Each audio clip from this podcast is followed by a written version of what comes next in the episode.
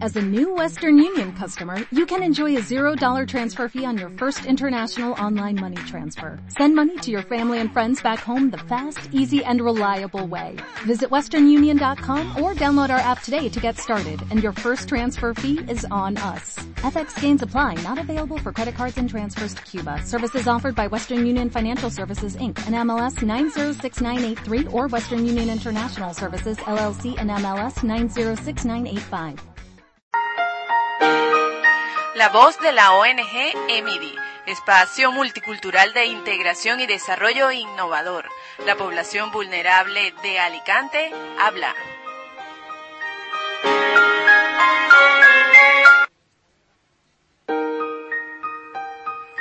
Hola, buenas tardes.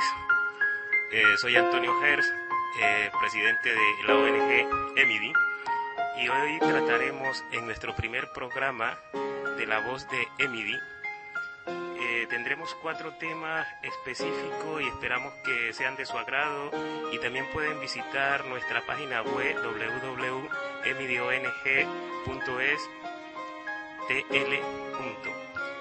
eh, esperamos pues que sean de su agrado estas cuatro inquietudes que tenemos de la población. Lo primero que haremos es una entrevista al coordinador del Departamento de Medio Ambiente de la asociación, el compañero Miller Corrales Marín. El segundo tema, miraremos un poco la inquietud que tiene eh, la población extranjera sobre los exámenes para ingresar a los cursos del CERVE. Eh, tendremos un tercer tema que son las escuelas de acogida, sobre los cuatro bloques que tocaremos un poco.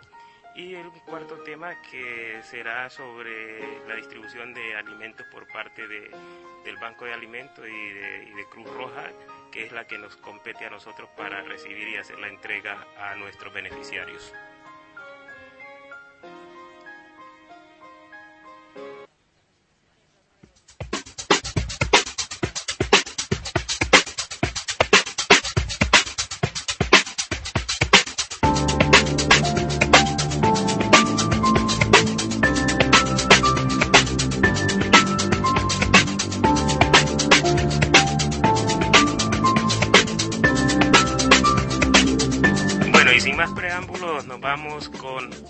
El compañero Miller. Y bienvenido Miller a estos medios, estos canales que hoy inicia y que nos dará el espacio Artegalia eh, para difundir un poco de, nuestro trabajo.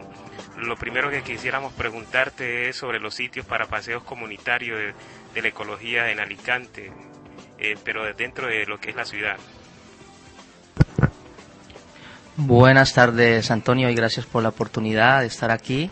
Gracias por este momento y bueno, vamos a, disfrutar de un momento y a compartir de, de, varios, de varios puntitos. Eh, me has preguntado acerca de, los de lugares eh, específicos ¿no? para, para compartir días de, de esparcimiento y antes de, de entrar a nuestro amado Alicante, pues recordar a la gente que hay varios lugares en la comunidad valenciana, como son la Sierra de Espadán, un espacio protegido, el más extenso de la comunidad valenciana, con 31.180 hectáreas al sur de Castellón, con una gran cantidad de alcornoque.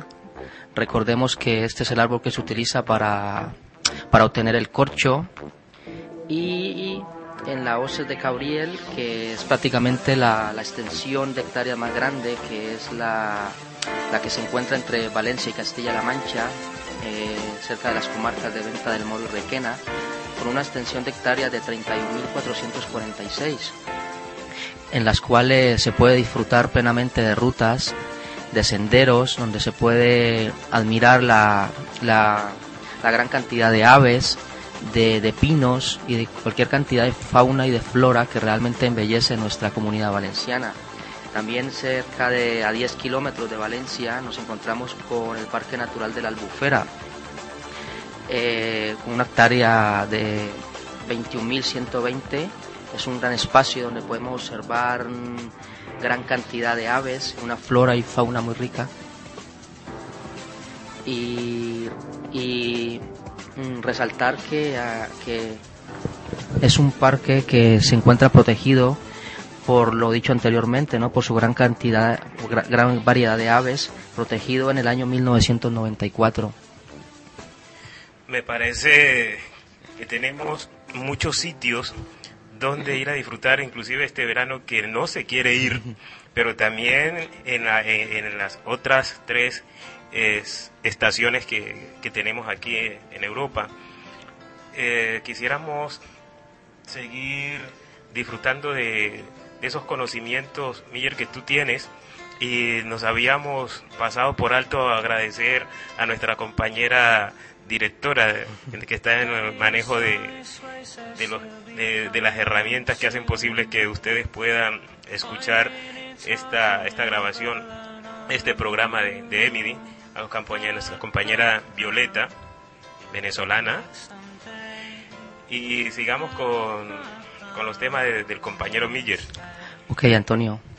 Eh, Violeta, sí, gracias, gracias por, por, acompañarnos. Sí, bueno, y ahora lo que más me agrada a mí es hablar de, de, nuestro amado Alicante. Yo creo que realmente tenemos aquí sitios, no podremos abarcarlos todos en este momento, pero bueno, tenemos sitios bastante especiales y de, y de gran agrado, ¿no? Como son el Parque Lomorán, como es la, la isla de Tabarca, como es la, la Sierra del Maimó y como es el, el, Parque del Palmeral. Tenemos allí una gran variedad de, de, fauna donde realmente eh, se pueden ir y, pasar días agradables. El Palmeral sabemos que es una amplia zona para caminar, correr en bici y apreciar eh, su gran cantidad, más o menos unas 2.000 palmeras aún existentes. Eh, obsequiar un dato específico acerca de este, de este sitio, ¿no? En el siglo XIX era una explotación agrícola y su dueño era el marqués de Molins. Y leyendo, leyendo un poco acerca de este hombre, fue el creador de aquella frase muy popular, la mejor tarreta del MOM. ¿Sí? Creo que es una frase que escuchamos muy popularmente, donde en cualquier lugar donde compartimos con las personas autóctonas de, esta tierra, la mejor tierra del MOM. Eh, por otra parte, hacer énfasis también en el Parque Lomorán, donde podemos encontrar pistas de tenis, de fupito, de pádel, zonas ajardinadas y gran, gran variedad de plantas. La isla de Tabarca, declarada reserva marina en 1986, donde podemos encontrar una gran riqueza de posidonia y específico, un lugar muy específico para bucear eh, es, uno de los lugares más bellos. La, es, un, es el islote que aún permanece y que se puede y que se puede que se puede que se puede habitar. Aparte de ello tenemos la Sierra del Maimó y el famoso balcón de Alicante, que suele las personas ir allí, almorzar, comer, merendar y disfrutar de unas sendas bastante agradables para, para pasar todo el día allí. Miguel, quería hacerte una pregunta, porque es que nosotros consideramos que el Parque de Lomorán es un área bastante grande, como tú lo mencionas, pero es poco utilizado. Dentro de toda esa variedad de, servicios que puede prestar para el esparcimiento individual y familiar, eh, es poco utilizado. ¿Qué pasa con esto? Eh, realmente hasta hace unos, unos pocos años y aún te encuentras con personas habitantes y hay personas que hace muchos años que no lo visitan o aún hay personas que no lo conocen. Pero realmente es de extrañar porque es un, es un parque que, que a diario tiene un mantenimiento de una empresa de jardinería, hay, hay policía constantemente haciendo vigilancia, o sea que el cambio, el, eh, ha habido un cambio en, en la, en, la, en el parque. Ha habido un cambio, hay más seguridad y considero que realmente si la gente no lo visita es porque no, no sé, o quizás se ha olvidado de él, quizás está un poco retirado de la zona, pero la zona norte eh, hay, hay gran cantidad de, de, personas y en cualquier hora del día, en la mañana, puede, se puede ir y encuentras gente haciendo deporte, en las tardes, eh, personas de diversas, de, diversa nacionalidad, de, de diferentes edades, personas adultas, jóvenes, niños haciendo deporte. O sea que realmente considero que si no es visitado es porque, por lo dicho anteriormente, ¿no? Quizás porque viven en otros lugares, de pronto mm, les cuesta un poco desplazarse, pero lo recomiendo porque vigilado y, y mantiene un, o sea, y tiene un mantenimiento constante. Bueno, entonces invitamos a los autóctonos, a los nacionales y al resto de compañeros y compañeras extranjeros y extranjeras para que visiten. Ya hemos escuchado que es un lugar seguro es un lugar de esparcimiento que nos brinda mucha diversidad dentro de lo que es la práctica de un deporte, cualquiera que este sea. Seguimos entonces con nuestro ecologista de, de base, coordinador del Departamento de Medio Ambiente. Nosotros queríamos también conversar un poco hablábamos en una reunión de la asociación sobre las granjas sociales y que acá tiene un nombre específico que es huertos, huertos ecológicos. Huertos ecológicos, correcto. Eh, háblanos un poco de eso, a ver nosotros eh, cómo trabajamos, porque tenemos un espacio, lo que es eh, Sarra Valencia, donde tenemos cuatro hectáreas que esperamos sembrar de, mm, de algo algún día y queríamos conocer cómo se maneja ese espacio también aquí eh, en Alicante. Eh, correcto, Antonio. Mm, eh, los huertos ecológicos sabemos que es algo alternativo, ¿no? Yo creo que antes de, tocar el tema podríamos hablar del desarrollo sostenible, ¿no? De la sensibilización de las personas acerca de, los alimentos realmente naturales. Yo creo que ah, eh, realmente tiempos atrás no se utilizaban químicos para, para, para que nuestra planta creciese y nos diese un fruto tan, tan, pronto. Es lo que realmente eh, ha tergiversado lo, lo, que es la riqueza de, de, un alimento, ya sea fruta, ya sea verdura, y todo lo que nos pueda brindarnos nuestra tierra. Eh, los, los huertos ecológicos aquí en Alicante están gestionados por asociaciones, un grupo de asociaciones que están muy bien organizadas, en las cuales se puede participar y para, para, para compartir, alguna persona tiene una, tiene una parcela o puede ser que el ayuntamiento se un lugar específico y se puede hacer el trabajo, se puede, se puede trabajar la tierra y, y sobre todo tocar el tema ecológico, ¿no? los alimentos ecológicos. Bueno, nos gustaría conocer esas asociaciones, a ver nosotros cómo podemos implicarnos, eh, ya que tenemos mucha gente que ha trabajado el campo, sabe del manejo de la tierra, y de pronto podemos hacer y llegar a trabajar en ese proceso que venimos desde nuestra creación, que es el trabajo en red con otras asociaciones, que creo que es el producto final de, de toda asociación poder llegar a trabajar en red, sin celos, sin envidia, sino en beneficio de una población vulnerable que necesita ese apoyo y ese trabajo y ese poquito que pueden dar aquellas personas que, que tienen algo, unos conocimientos, otros tiempos y otros que tengan pues una tierra que no estén utilizando. Correcto, Antonio, tienes toda la razón. Eh, bueno, un poco, ah, para tocar un poquito acerca de los huertos, ¿no? Eh, en Madrid hay, un huerto que es muy grande, que son de 6.000 metros cuadrados. Estamos hablando de 140 parcelas más o menos, que realmente es algo ejemplar allí, ¿no? Aquí en el barrio Altavís, en Elche tenemos también una, una gran 20 eh, parcelas dispuestas por medio del ayuntamiento. En Muchamiel también.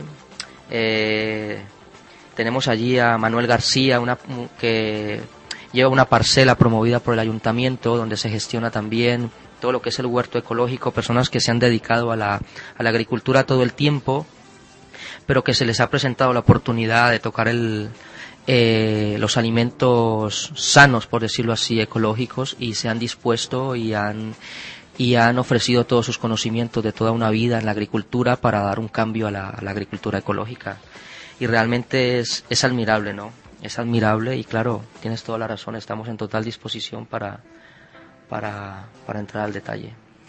Bueno, yo creo que hemos tenido un poquito de, información y digo un poquito de cada cosa porque el tema de medio ambiente y lo que maneja Miller es supremamente amplio que no nos daría el tiempo que tenemos eh, para poder dilucidar sobre es esta situación a fondo. Pero hemos hablado un poco sobre los sitios eh, y paseos comunitarios, hemos hablado un poco de los huertos ecológicos, pero quisiéramos también enfocarnos un poco eh, en nuestra situación de nuestras playas, de Alicante, porque a veces habemos gente que vamos a las playas pero no sabemos ni el nombre. El postigué, pues porque sabemos que allá vamos a hacer manifestaciones y, y, un poco a, tomar un poco de aire. Pero creo que hay mm, varias playas aquí en, en la ciudad de Alicante. Cuéntanos algo sobre esta situación y cuál es el mantenimiento que se le está haciendo o cómo podemos también nosotros vincularnos a esos procesos. Correcto, Antonio. Eh, nuestras playas realmente son, están, en este momento están bien, están bien cuidadas. Eh, en ciertos aspectos. Si tú convocas una limpieza vas a encontrar cualquier cantidad de cosas, ¿vale? Eh, la, la, playa del Postiguet, la playa de la Albufereta, la playa de San Juan, eh, te puedes encontrar cualquier cantidad de desechos y diversos desechos que realmente pues dices tú qué sucede con la gente es un, es bastante la insensibilidad pero cuando tú promueves una actividad también nota de que la gente es bastante sensible y apoya y ayuda y se y se compromete y, y está o sea realmente está concienciada de que realmente eh, nuestras playas eh, es, es, cuestión personal, ¿no? Si tú vas a la playa, tú estás ocupando un espacio, pero eres tú que, que la colilla del cigarrillo no la has de tirar en la arena, que el, el papel de, del caramelo no lo vas a tirar en la arena. Entonces, hay personas que aún las ves con una bolsa, que llevan su bolsa y recogen todos sus desechos y los tiran en, en, en su en su correspondiente lugar de, de la basura. Y es como todo, o sea, nos podemos encontrar de, de, diferentes tipos de personas. La persona que dice, no, yo, a mí no me pagan por esto, pero bueno, eh, de todo hay en la viña del Señor, es un dicho muy popular. Bueno, esas son situaciones que se aprenden en casa, esas no se aprenden en el colegio. Eh, yo pienso que mantener descontaminado nuestro pueblo, nuestro medio ambiente, es responsabilidad de cada uno yo quería preguntarte sobre esos desechos. ¿Son desechos contaminantes o son desechos que no tienen mucho, un grado muy elevado de, contaminación dentro de lo que es el medio ambiente? No, no, no, no. Realmente lo que se encuentra, más que todo son en, lo, en la zona de rocas, que se encuentran muchos muchos desechos de latas de basura, latas de eh, botellas de cristal, se encuentran papeles, se encuentran bolsas, o sea, diversidad de estos, sillas se pueden encontrar.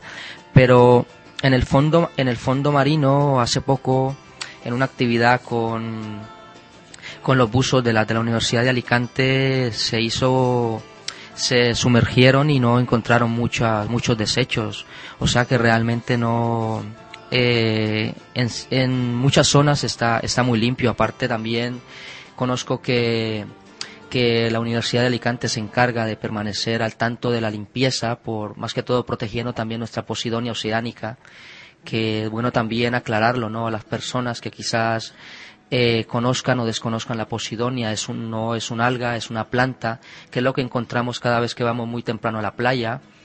Eh, las hojitas estas que, que, encontramos cerca, que se acumulan en la playa, es, es una planta, ¿no? Y y aclarar de que es una gran riqueza porque oxigena la, el fondo marino y la biodiversidad, que genera es, es, muy grande. Tener en cuenta de que por un metro de, Posidonia eh, la biodiversidad tiene cinco metros por su, por su extensión de, de vida. O sea que realmente nuestras playas, en, en parte por el cuidado que se tiene en la, tocábamos anteriormente lo que es la isla de Tabarca, que está muy bien cuidada, está muy bien respaldada por medio de varias entidades y, podemos encontrar cerca de ella muchas, muchas, muchas zonas de Posidonia que, que, realmente cuando te sumerges, nunca lo he hecho, pero los que me han, los, eh, que he tenido el privilegio de hablar con gente que lo hace, buzos, dicen que realmente es, es, hermoso ese lugar, es hermoso porque es mucha la variedad que se encuentra de peces, de, de plantas y, y bueno, es, es precioso el lugar.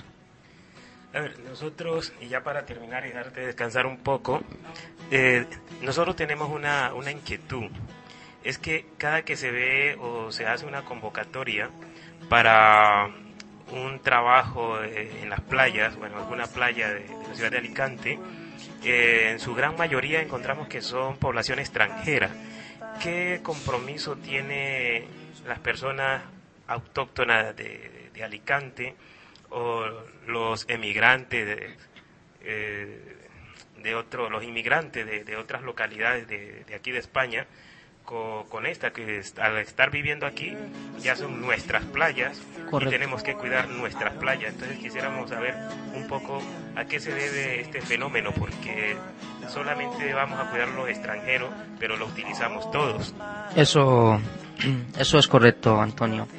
A ver, quizás mm, puedes encontrar personas de fuera, ¿no? Porque quizás no sé por qué no tienen el privilegio en sus momentos específicos de disfrutar de una playa y vienen aquí y se encuentran con, con, con, un ensueño como este, ¿no? Y sí hay que, hay que reconocer de que las personas de fuera eh, promueves una actividad de limpieza, de reforestación, de sensibilización ambiental marina y realmente son muy inquietos, ¿no? Por, por, por conocer, ¿no? Por conocer el medio, por conocer la biodiversidad, por conocer la flora, la fauna y se comprometen, hay un mayor compromiso, aunque realmente la gente de aquí, eh, si vas directos a ellos y, y les planteas eh, la necesidad que hay, yo creo que también son, son conscientes, ¿no? Son conscientes. Realmente eso es como, como todo, ¿no? Cuando todo lo tenemos en casa, pues muchas veces pasamos de ello.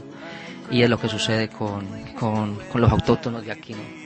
Sí, porque nosotros tenemos en la asociación eh, más de 400 familias, que el número de personas son más de 1100 y el 30% son nacionales.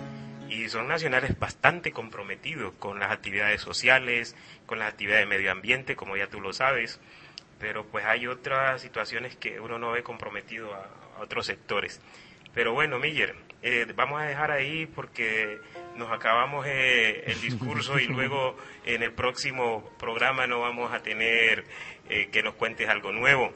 Eh, queremos agradecerte e invitarte a que nos acompañes en nuestros siguientes tres bloques que trataremos un poco sobre los exámenes para ingresar al CERVE de la población extranjera hablaremos un poco de la escuela de acogida y hablaremos un poco de la entrega de alimentos. Nos vamos a un descanso y volvemos muy pronto.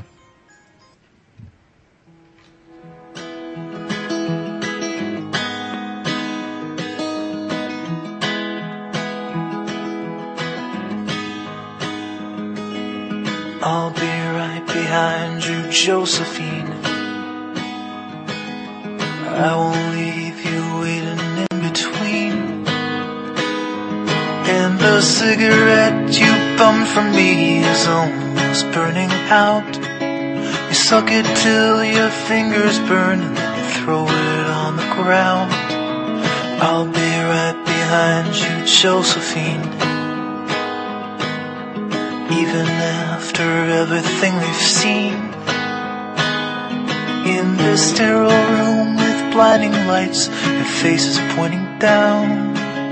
I only wanna scream, but still I just can't make a sound. Now hold my hand, I hold my breath. There's nothing in this world we really own. And Jesus Christ, if you tore my heart out, the only thing I'd feel is left. Bueno, retornando a nuestra mesa de trabajo. Continuamos entonces con algunas inquietudes eh, que tienen los compañeros y compañeras eh, afiliadas a nuestra asociación. Y el tema que es un, tema tabú eh, que se está tratando ahora y, es una preocupación grande que, tenemos en, en, la asociación. Y es sobre la situación de los cursos que está llamando el CERVE a través de algunos institutos para la preselección eh, resulta que esta preselección no se está haciendo una preselección, está haciendo un examen. Y consideramos que cuando se hace un examen para un alumno es porque se le ha enseñado. y en base a lo que se le ha enseñado se le tiene que hacer las preguntas. Pero en este proceso de selección se le está haciendo el examen porque se le está preguntando sobre el curso, sobre el tema que se supone que tienen que haberle enseñado y que la persona va a aprenderlo. Y creemos que ese mecanismo es discriminatorio porque además es discriminatorio porque debemos tener en cuenta que las personas extranjeras que hay en la ciudad de Alicante, vamos a hablar solamente de la ciudad de Alicante, son personas que en su momento, en el auge eh, de la construcción y, del campo, eh, vinieron de, sus países y entraron de una vez a trabajar al campo o a la construcción. Los estudios que ellos eh, traían de, de, su, de sus sitios, de sus países de origen, aquí no tiene ninguna validez porque inclusive muchas personas terminaron el bachillerato o hicieron universidad, pero no han tenido tiempo, no se, no han sido precavidos y no han ni siquiera homologado el título de bachiller, si son bachilleres. Y aquí no tiene prácticamente, no tienen estudios. Entonces nos encontramos, según las quejas, que van a una preselección y estoy de acuerdo que se le pregunte sobre temas del país donde están radicados. Pero vuelvo e insisto, estas personas no han tenido tiempo de estudiar porque vinieron a trabajar, a producir. Pero ahora, con la situación de la crisis, no solamente nacional, sino mundial, entonces tienen un tiempo y un espacio y además unos requisitos que deben rendir para el INEN para poder acceder a lo que son algunas prestaciones y tienen que estar haciendo un curso o eh, asistir al llamado para la preselección. Entonces, estas personas no conocen la geografía de, España, eh, no conocen sobre el curso que se le van a impartir. Entonces nos encontramos que terminan las 16 personas de 30 o 40 las 40 personas que se presentan, las 16 personas que quedan para estos cursos. Y estoy hablando de este año 2011, porque el año anterior no se hacía ese procedimiento de, preselección. Se utilizaba un mecanismo más participativo, menos discriminatorio. Entonces ahora solamente encontramos que los 16 son personas nacionales. Y hay un poquito de eh, no vamos a utilizar la palabra que es muy fuerte, pero pienso y pensamos que hay un poquito de, discriminación eh, dentro de este proceso y haremos o, ubicaremos los medios legales para solicitarle al CERVE que revisen eh, esa preselección que tienen algunas instituciones que han contratado dentro del CERVE para que no tengamos este problema y que no es que se la pongan más fácil. A la gente hay que enseñarle, como es el punto siguiente que tocaremos luego de un pequeño corte.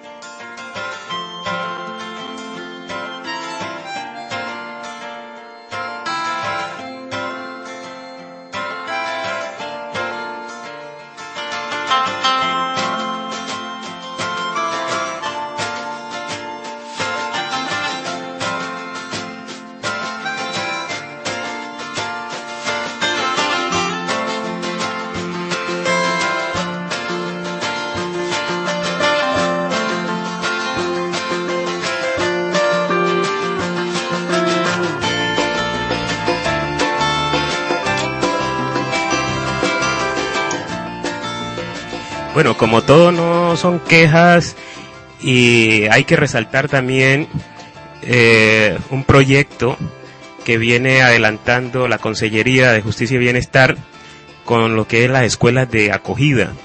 Mm, desafortunadamente, y digo desafortunadamente, no ha tenido mucha difusión dentro de lo que es la población extranjera. Y lo digo que no ha tenido mucha difusión porque estamos representando a 400 familias donde hay 1.100 personas y cuando hicimos el, el planteamiento, que si ya lo conocían, pues no a, no a todos los mil, pero además del 50% le hemos hecho una encuesta y resulta que no conocen o no han escuchado de la escuela de acogida. Y pienso que es un proyecto excelente dentro de lo que es el, proceso de, de sensibilización y concienciación para la convivencia, para la convivencia mutua y para poder compartir unos con otros. Eh, nos interesó tanto esto de la escuela de acogida que hemos presentado en el día de hoy, hemos enviado la documentación para ver si también podemos hacer parte de, de ese proyecto. Y ellos manejan cuatro bloques que son supremamente interesantes, porque estos cuatro bloques, el primero es lengua castellana y valenciana. A nosotros estamos de acuerdo porque hablamos castellano pero no nos entendemos.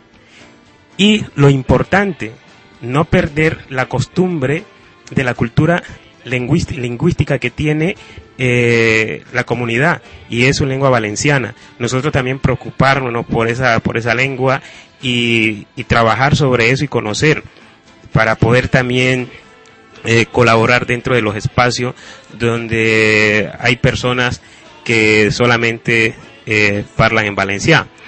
Nosotros creemos que ese, ese punto es importante. El segundo bloque es la legislación básica. Hombre, lo más importante que la gente conozca, no solamente que conozca el estatuto del trabajo, porque aquí la gran mayoría de la gente conoce un poquito lo del estatuto del trabajo y lo que se deriva de él, que son los convenios laborales que existen y, las familias dentro de lo que son los sectores eh, de las empresas. Eh, pero es muy importante conocer también la ley de igualdad, conocer las resoluciones eh, de integración, conocer los decretos de extranjería. O sea, toda esta situación es tan importante que de la población ahora sí puede hablar un poco de nuestro punto anterior, ya tendría algunas herramientas. El tercer bloque es geografía e historia de España y de la comunidad valenciana. Hombre, se fortalece a, la persona extranjera para que sienta ese, para que se apropie de, de donde vive. Entonces, ya va a valorar más esta, esta situación y se va a poder mover y manejar mejor. Y como decíamos en nuestro primer punto, a pesar de que los extranjeros se comprometen dentro de las actividades sociales para la limpieza de la playa y mantenimiento del medio ambiente, ahora lo van a hacer con una autonomía mejor, porque van a ver dónde viven, qué han heredado, dónde han llegado y compartir con esa, con esa situación de, de cultura, la que traen y la que está. Y el cuarto bloque, que es la información práctica, que es eh, cómo está conformado la documentación de extranjería, eh, las oficinas de empleo, vivienda y sanidad. Creo que con estas herramientas, ahora sí podíamos decirle al CERVE, bueno, venga y coloque y dígale a los institutos que hagan el examen antes de dar, eh, de impartir las clases, antes de impartir los módulos eh, que comprenden el curso porque ahora sí la gente tiene un poquito de conocimiento de geografía, tiene un poquito de información sobre la norma de la legislación, tampoco vamos a decirle que, tienen que ser abogados, y tienen un poquito sobre la lengua castellana y valenciana, y entienden un poquito dentro de lo que es de la información práctica que van a tener estos nuevos vecinos, estos nuevos ciudadanos, como es que se llaman ahora. Ya la palabra inmigrante para nosotros en nuestra asociación quedó eh, descartada porque hemos dicho que es tan inmigrante el que nació en Elche y trabaja en Alicante como el que nació en Argentina y trabaja en Alicante. con la gran diferencia que estamos como a 10 horas de, de un lado y, a 15 minutos del otro. Entonces, eh, este sí es un tema importantísimo de resaltar de la Consellería de Justicia y Bienestar. Consideramos que es una buena propuesta y desde ya nos hemos comprometido si no salimos dentro de, los proyectos para el 2012, por lo menos vamos a trabajar en la parte de la información. Nosotros nos vamos a, a, convertir eh, en esa fuente de información para que la gente se inscriba en estos cursos, participe en estos cursos, que va a ser importantísimo para ellos e inclusive para sus hijos, eh, que les vaya mejor dentro de, de, de los institutos. Creo que eso es una base fundamental. No sé si Miller quería hacer algún comentario sobre, sobre este punto. Me mueve la cabeza y me dice que no, pero estaremos pendiente de que de pronto pueda hacernos algún comentario. Eh, entraremos a un descanso y, y regresaremos con nuestro último punto para no cansarlos y dejarlos eh, pensando cómo ustedes también pueden participar dentro de este programa que es La Voz de la Población Vulnerable, donde nos pueden ubicar en nuestra página web www.emidong.es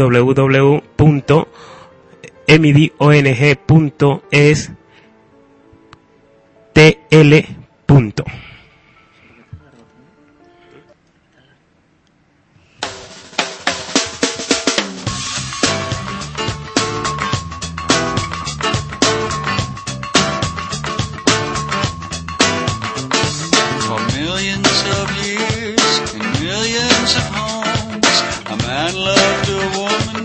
Child it was born.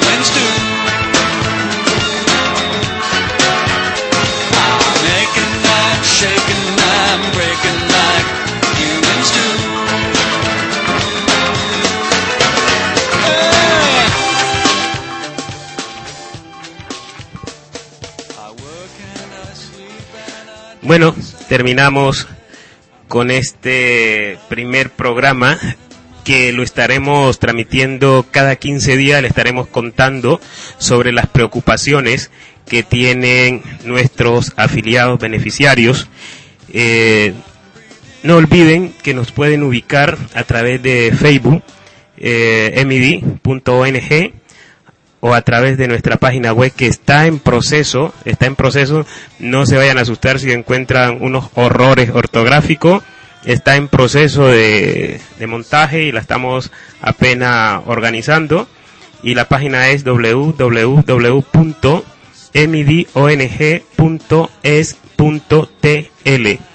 Nuestro teléfono de contacto es el 966 386 550 y nos encuentran en la calle General Aldave número 50 abajo, paralelo al Colegio Santísimo Sacramento, subiendo la Plaza de Toro por la Avenida Gijona. Bueno, nuestro último punto de cierre es la preocupación que tiene nuestros beneficiarios y la Junta Directiva es la demora que tenemos en la entrega de los alimentos, eh, ya que estamos eh, designados o nos, nos han delegado a la, nos han derivado a la Cruz Roja para que nos haga entrega a nuestra asociación. Y recibimos alimento en el mes de la primera semana del mes de junio, que era la primera fase, y la segunda fase no la hemos recibido aún y nos han comentado que, que de pronto nos las podrán entregar en la primera semana de, de noviembre. Creo que es preocupante. Es preocupante porque pues nuestra gente está sin trabajo, la gran mayoría ha agotado las ayudas sociales y tendrán que esperarse cada cuatro meses para poder darle algo de, alimentos, porque nosotros impartimos formación y hacemos intermediación laboral para que la gente vaya a buscar trabajo y nosotros nos unimos ellos a buscar trabajo, pero le, le, lo desligamos dentro de lo que es la búsqueda de, de alimento y la búsqueda de trabajo. Entonces, queremos favorecer en el espacio del alimento para que la gente o la persona, hombre o mujer, solamente se dedique a buscar empleo. Porque trabajo, como me, dice Miller, trabajo ya tienen. El trabajo que cuesta buscar empleo. Entonces, eh, que sí quisiéramos hacer un llamado a, las instituciones responsables de, esta entrega de, de, los alimentos a las asociaciones para que nosotros también podamos responderle a estos beneficiarios. Y creo que eso es un llamado muy fraternal mm, para que se tenga en cuenta.